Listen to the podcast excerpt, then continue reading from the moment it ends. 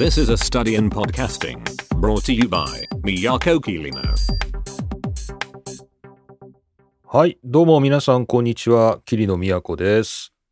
桐野都のポッドキャストの研究。この番組は、ポッドキャストのためのポッドキャストです。2008年からポッドキャストを続ける私、桐野都が、ポッドキャストについて勉強したり、ポッドキャストに関する最新の調査や研究を紹介しています。というわけで、どうも皆さんこんにちは、桐野都です。今日は2023年の1月21日土曜日ですね。前回のオープニングでお話ししましたけど、この週末で来週もですけど、出張が入ってますので、どっちも泊まりですね。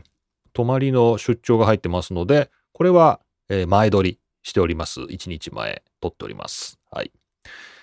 まあ、その辺はともかくですね、えー前回またこれもオープニングでお話ししたんですけど、えー iZotope の Ozone 9 Element っていうですね、まあ、一番安い、えーマスタリングを自動で AI がやってくれるっていうプラグインを、えーまあ、無料でライセンスがもらえて、で、ちょっと使ってみようかな、みたいな話をしてて、まあ、かれこれ1週間ぐらい経つんですけど、まあ、確かにいろんなところでちょっと挟んでみて使ったりしてみると、あのまあ、やっぱね、一番安いやつなんですね。こう僕のいただいたライセンスっていうのは。まあ、この Novation っていうですね、まあ、メーカーのハードウェアを買ったら、なんかお正月の期間限定でこのライセンスがプレゼントっていうキャンペーンをやってて、で、これもらったんですけど、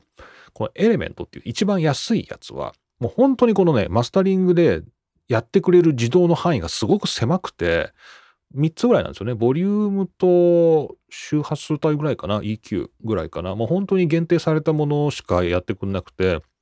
まあそれはそれでもすごく便利なんですけど、でもこれがあの上のバージョンですよね。 Standard とか、えー Advanced とかなっていくと、まあなんか10種類ぐらいになるとか、なんか書いてあって、試したい。試したい。それどうなるのか試したいっていう風にも思わされてしまうっていうね。これ本当罠ですよね。でもね、これ Element のできる範囲だったらもう本当にこれは Logic Pro であの Adaptive Limiter つけとけば全然問題ないレベルで、もうはっきり言って使う必要ないですね。もう Element だったら買わなくていいし、まあ、これ無料でくれたんで、まあ確かにって感じだけど、まあこれに2万円、3万円出してたらちょっと僕へこんでたかもしれないですね。まあ、これならいらないですね。 Logic Audio の標準機能で大丈夫です。けども、これが Advanced ですよね。普通に買うといくらすんだろう？7万円とかなんか10万円とかって聞きましたけどね。えーなんかそれぐらい高いみたいですけど、この一番高いやつだと一体どんな魔法がかかるんだろうって本当興味ありますけどね。興味あるけどね、ちょっとこの持ち出しでやってるポッドキャストで投資できる額じゃないね。っていう。まあそんなことをね、ちょっと考えてね、うだうだしてたりはしています。はい。さて、えーっと、まあそんな感じなんですけど、まあ今日はやはりちょっと、えー忙しい週末ということで、ちょっと申し訳ないんですけど、まあ今週、来週ぐらいはちょっとショートバージョンでお送りしようかなと思ってますので、まあささっとですね、いつもぐらいですけどね、まあ、いつもぐらいのノリで、軽いノリですけれども、まあ扱うニュースや話題をちょっと一つ減らすぐらいな感じで、まあいつもの以上にのんびりやっていこうかなと思います。というわけで、桐野都のポッドキャストの研究第69回目ですね。よろしくお願いします。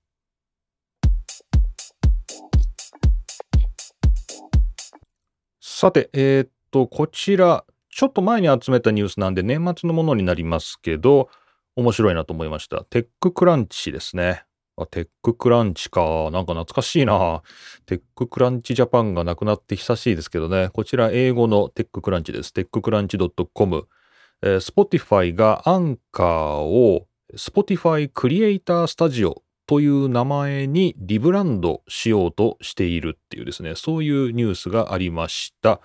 こちら TechCrunch Plus、TechCrunch？ジョイン、あ、そうですね、テッククランチですね。テッククランチプラスっていうこれサブスクがあるんですね、今ね。まあどこでも今やってますね、サブスクね。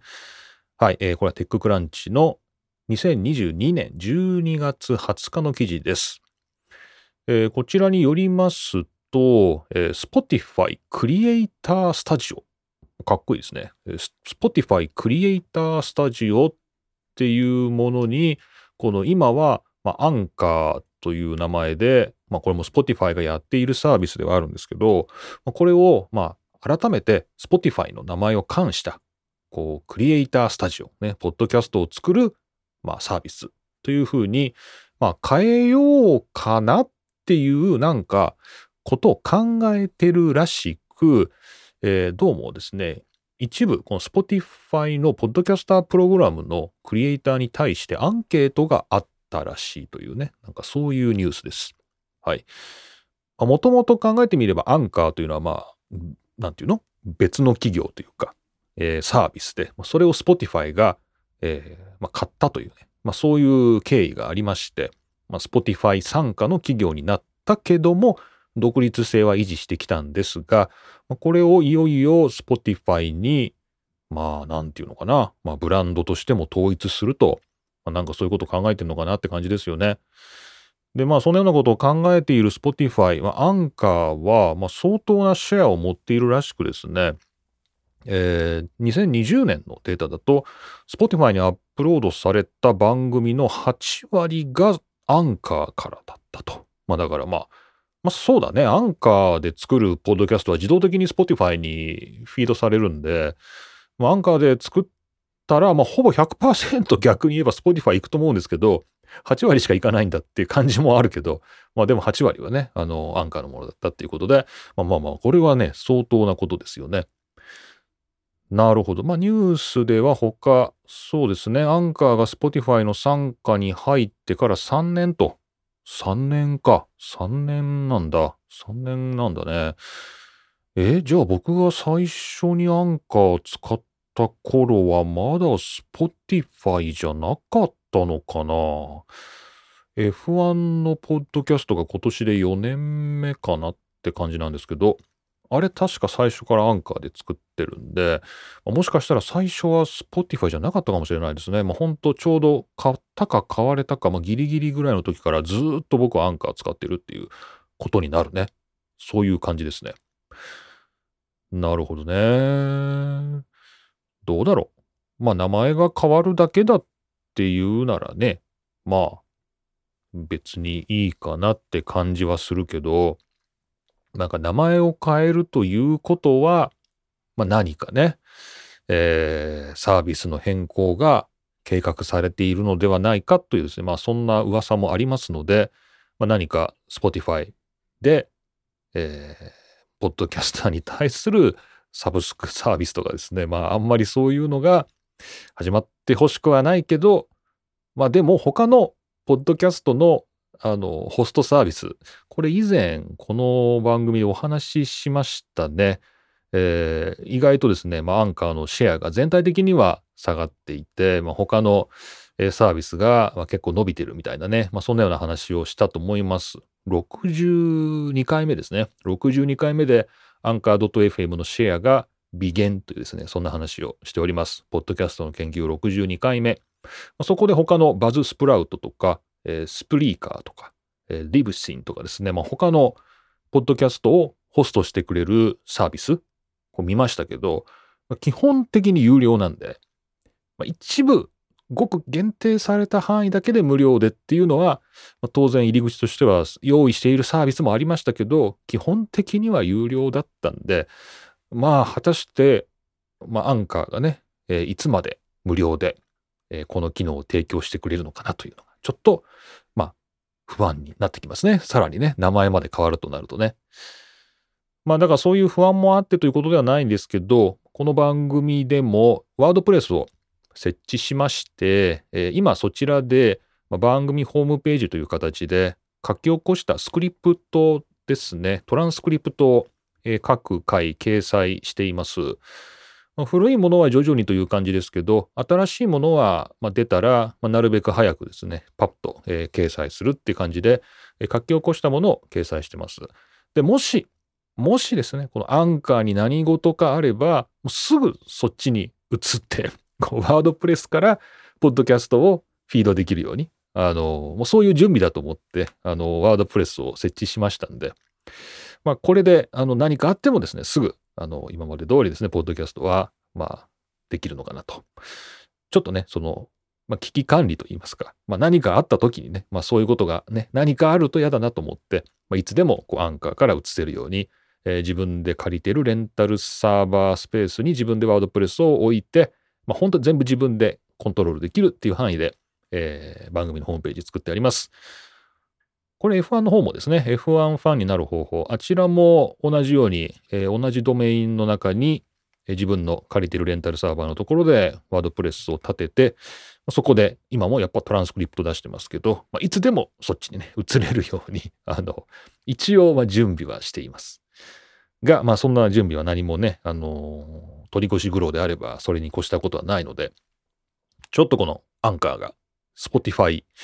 何でしたっけ？クリエイタースタジオに、まあ、果たしてブランドが変わるかどうかわかりませんけれども、変わったとしても、まあ、何が起きても驚かないって感じですかね。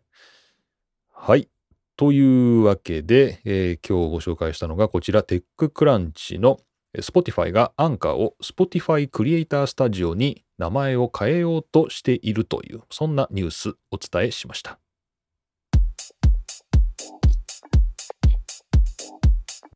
はい。じゃあ今日はもうほとほと疲れたってことで、もう今日はここまでであの終わりたいと思います。まあ、だいぶあっさりしてますね。やっぱり一ネタだとあっさりですね。二ネタぐらいいりますかね。二ネタ、三ネタ、2ネタ ?3 ネタぐらいあるとなんとなくこういつもの時間になるっていう感じかな。この前あの、あの、ある人にというか、まあ、大学であの同僚に聞かれたんですけど、こう、ポッドキャストっていうのは、なんか、長いよね、みたいな 話をされて、なんか興味、なんか YouTube もそうですけど、まあ、5分とか10分とかじゃないとみんな聞いてくれないんじゃないの？っていうようなね、なんかそんなような結構素朴な質問があって、まあ、その方は全然ポッドキャスト聞かない方だったんですけど、いやでもなんかポッドキャストって長い方がむしろ好まれるし、まあ、30分とか1時間とか、まあ、なんか作業しながらこう流しとくのが多いから、なんか結構長い、長くても全然あの離脱せずに途中で離れずね、最後まで聞いてくれるもんですよ、みたいな、なんかそんなような話をね、したんですけど、さすがにちょっと10分とか短いかもしれないですね。なんかね、まあでもまあ、たまにはこんな回もあるということで、はい。皆さんもしこの回初めて聞いたという方いたらですね、まあ、他の回もぜひ遡って聞いていただければと、えー、思います。他の回は30分くらいありますので、はい。というわけで、すいません。今日は忙しいところなので、ここで失礼したいと思います。えー、ポッドキャストの研究第69回目、桐野都がお送りしました。また次回お会いしましょう。